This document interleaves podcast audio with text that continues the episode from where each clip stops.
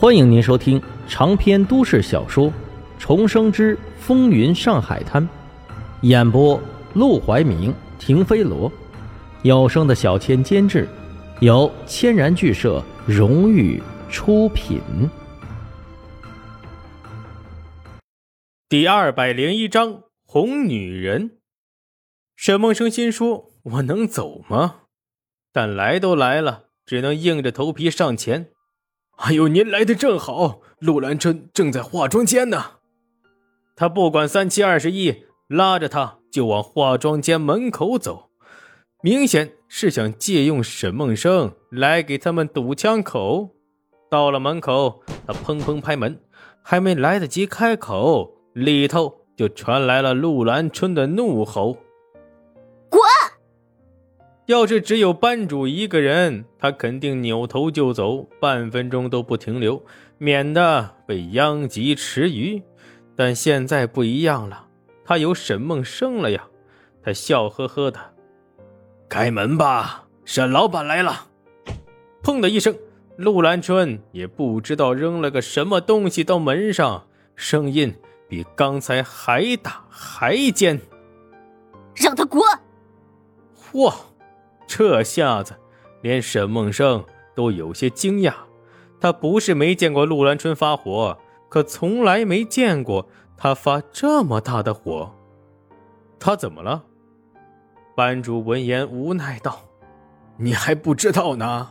下午他被裁缝铺叫去拍广告，哎呦，夫人都到场了，对着他百般刁难羞辱，最后……”气得他当场把拍广告的旗袍给撕烂了，夫人生气，给了他一记耳光。他发疯要跟夫人拼命，结果被夫人的保镖拦住，直接给扔了出去。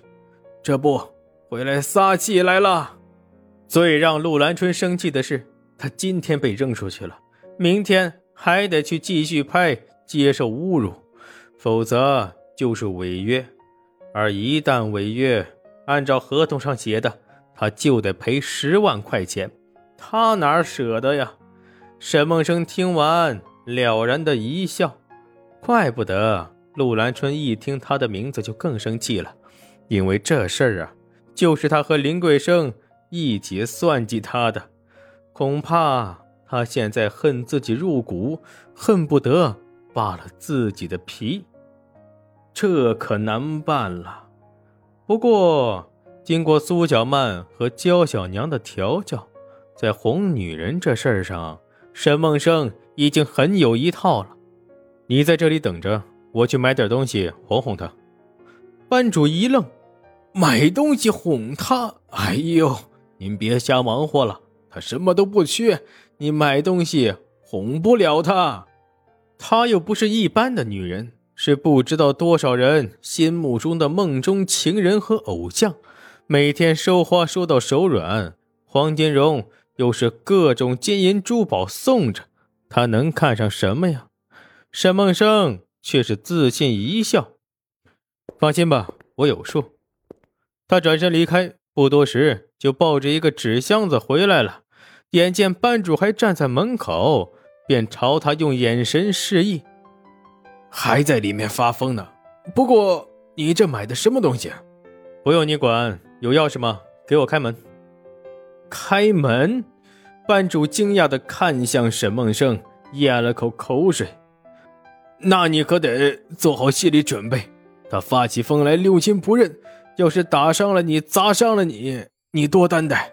搁以前，他肯定不用这么多废话，但现在，沈梦生摇身一变成了沈老板，他的态度自然也就不能这么随便。真是得罪了他，要是他在黄金荣面前说自己两句坏话，他也扛不住啊！沈梦生安慰的朝他笑了一笑，然后把钥匙捅进去，直接推开了门。推开门的瞬间，他猛地蹲下身，砰的一声，烟灰缸准确无误的砸到了他身后的班主脑门上。哎呦哎！班主痛苦的惨叫出声，沈梦生这才起身进屋，关上门，整个动作一气呵成。进门一看，嚯，这哪是化妆间呢？分明是垃圾场！就连墙上的镜子都被砸了个粉碎。他满脸无奈：“不就是被打了一个耳光吗？至于的吗？我被你打的时候还少吗？”沈梦生，你少给我来假惺惺毛裤耗子！你以为我不知道？你跟林桂生私底下往来有多少？我告诉你，我现在还没弄死你，只是因为我还没有想好怎么弄死你。等我想出来了，我就让你生不如死。他一边说着，一边气得要命，随手抓起点什么就往沈梦生的身上扔。但他伸手一抓，却不小心抓了满手油彩，没整到沈梦生，反而把自己的手给弄脏了。如此一来，他更生气了。啊！他闭上眼睛，放声尖叫。沈梦生差点被叫聋了，急忙上前。把手里的箱子递给他，这事儿是我不对，我向你道歉。陆兰春一把抢过那箱子，高高举起，用尽全身力气对准沈梦生的脑袋就要砸过去。可就在这时，头顶箱子忽然传来一声喵的叫声，又软又可爱。什么声音？陆兰春愣住了，他急忙放下箱子，打开来一看。原来里面不是什么吃的，也不是什么宝贝，而是一只看着也就才一两个月大的小奶猫。这小奶猫通体白灰色，两只眼睛黑水晶一样水润懵懂，像是没睡醒，又像是对这个世界充满了好奇。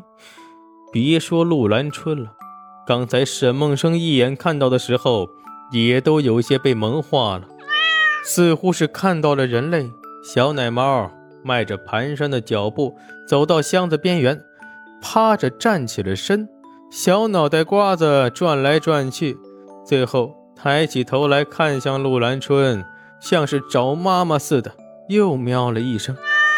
陆兰春完全不知道自己的表情已经整个心花怒放，满脸堆笑，心头又气。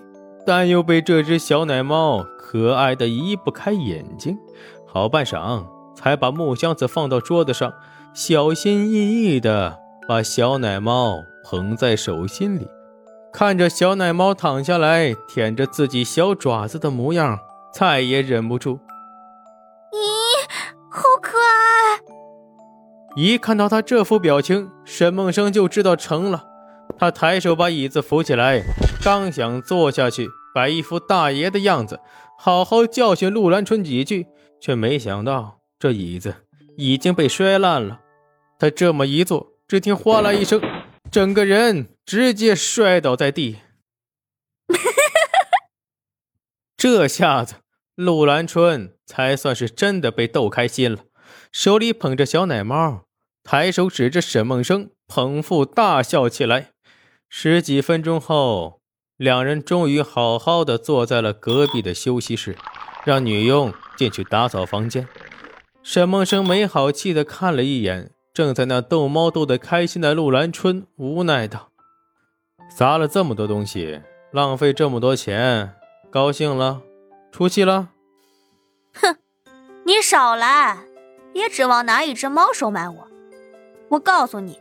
林桂生那边，你要是不帮我摆平，我马上就去找黄金荣，告诉他你强暴了我。